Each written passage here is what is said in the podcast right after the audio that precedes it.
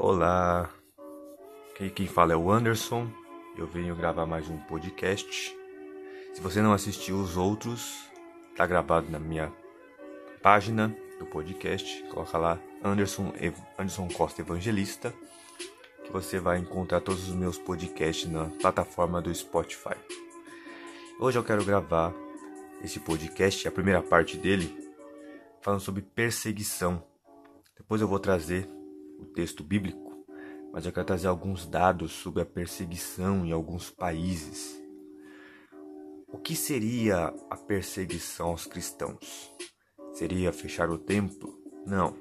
Seria eximir os cristãos de andar na rua? Também não.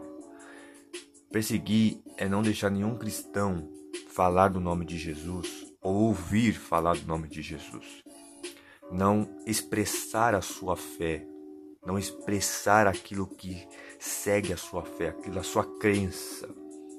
Todos os países, são 50 países perseguidos, eu não vou trazer os 50 países perseguidos porque não dá, mas eu quero trazer alguns dados de países que são perseguidos do ano passado e desse ano.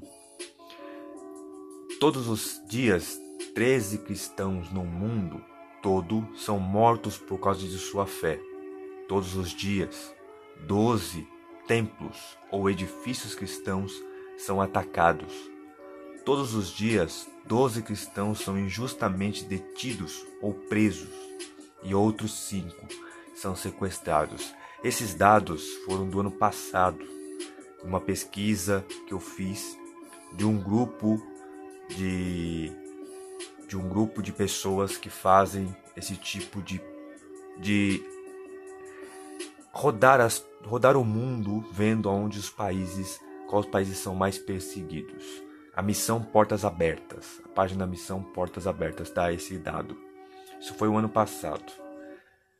Os dados de 2021, as nações listadas somam 309 milhões de cristãos que vivem em lugares com níveis de perseguição muito altos ou extremos, acima de 260 milhões da lista do ano passado. Ou seja, o número é bem menor da lista.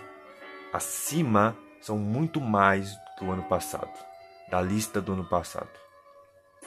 Ou seja, no ano passado, 45 tiver, países tiveram uma classificação suficiente alta para pontuar níveis de perseguição muitos, muito altos.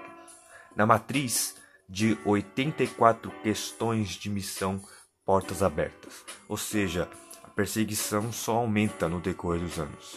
A perseguição só abrange mais tempo no decorrer dos anos.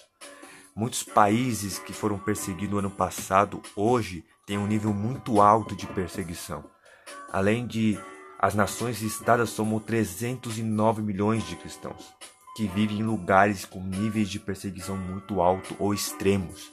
É extremista, chega a cortar a cabeça, a, fe, a, a maltratar os cristãos, colocarem cristão de frente para matarem, pena de morte, arrancar a cabeça, mandar embora muitas das vezes, fazer uma mordaça na boca, não deixar o cristão sequer quer mencionar o nome de Jesus. No ano passado, 45 países tiveram uma classificação suficiente alta para pontuar níveis de perseguição. Ou seja, tem países que é muito mais alto do que outros. Tem países que não deixam você mencionar o nome de Jesus nas ruas. Muito alto. Na matriz de 84 questões de missão Portas Abertas. Fizeram uma questão, a missão Portas Abertas. Eles fizeram umas questões e foram respondidas essas questões e os dos maiores países hoje mais perseguidos, que está em número um na lista de perseguidos no extremo, é a Coreia do Norte. Veja comigo onde os cristãos são mais perseguidos hoje. Este ano, os 10 países que figuram como os piores como os piores perseguidores de cristãos permaneceram relativamente inalterados, onde é mais difícil seguir Jesus. Veja esses dados, ouça bem. Primeiro, o primeiro país que mais persegue cristãos é a Coreia do Norte, Coreia do Norte é um dos primeiros, é o mais extremista de todos. Afeganistão, Somália, Líbia, Paquistão, Eritreia, que é um país, Lêmen, Irã, Nigéria, Índia. Esses são os dez piores países aonde é mais difícil seguir Jesus, aonde tem um nível muito alto, chega a ser extremo o nível de perseguição nesses países de hoje, desse ano. Teve um país que saiu dessa lista. O Sudão saiu desse grupo dos 10 piores países pela primeira vez em seis anos, após abolir a pena de morte por apostasia e garantir ao menos no papel liberdade religiosa em sua nova constituição, após três décadas de vigor da lei islâmica.